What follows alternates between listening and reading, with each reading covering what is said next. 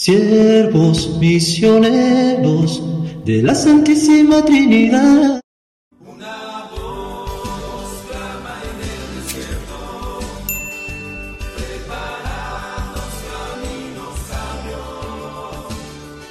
En el nombre del Padre y del Hijo y del Espíritu Santo. Amén. Cordial saludo para todos. Hoy sábado 24 de junio, semana 11 del tiempo ordinario. Hoy la Iglesia celebra la Natividad de San Juan Bautista. Bienvenidos a ese momento de compartir de la palabra de Dios como luz a nuestros pasos. Mi nombre es Padre Guito Azar Charles de la Congregación de los Cielos Misioneros de la Santísima Trinidad y les saludo desde nuestra misión Nuestra Señora de Alta Gracia, Hesh, Haití.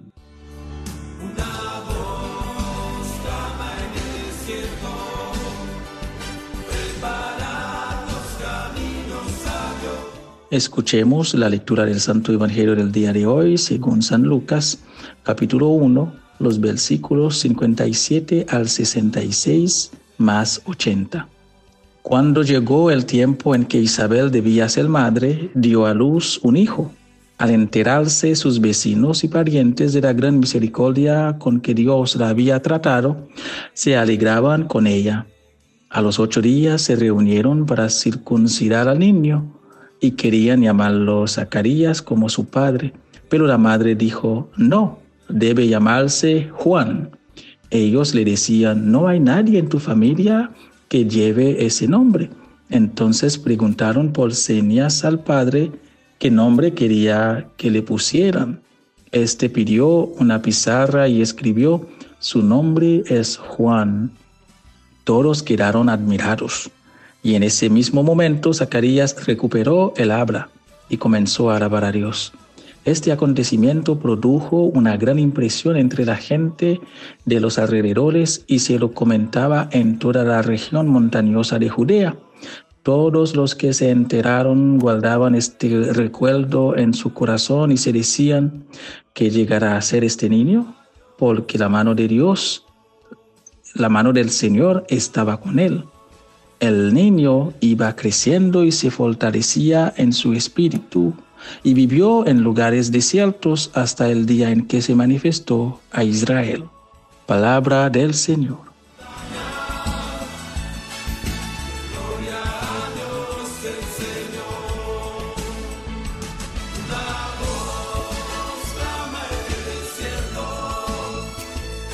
Hoy como iglesia celebramos el nacimiento de aquel de que Jesús dice, entre los nacidos de mujer no hay uno mayor que Juan el Bautista. La noticia de su nacimiento, según Lucas, es motivo de alegría. Nadie sabía que sería de este niño, nacido gracias a la intervención de Dios en estos padres ancianos y estériles. Pero todos estaban abiertos a que Dios siguiera maravillando y sorprendiendo, y nadie se cerraba a ninguna posibilidad con lo cual dejaron a Dios hacer lo que él tenía planeado.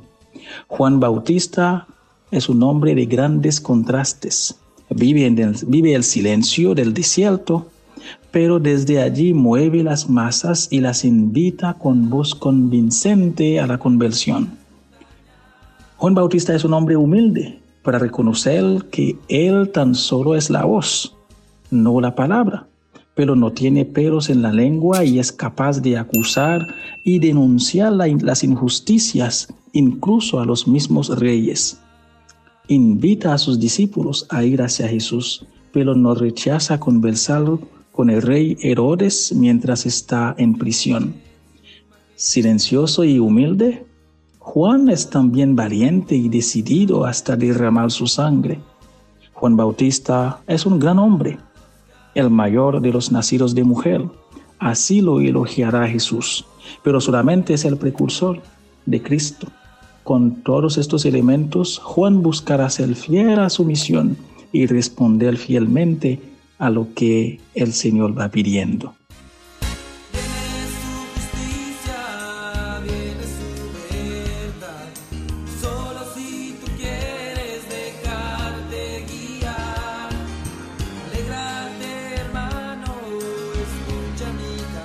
Queridos hermanos y hermanas, La misión de Juan es la de facilitar y hacer posible el encuentro.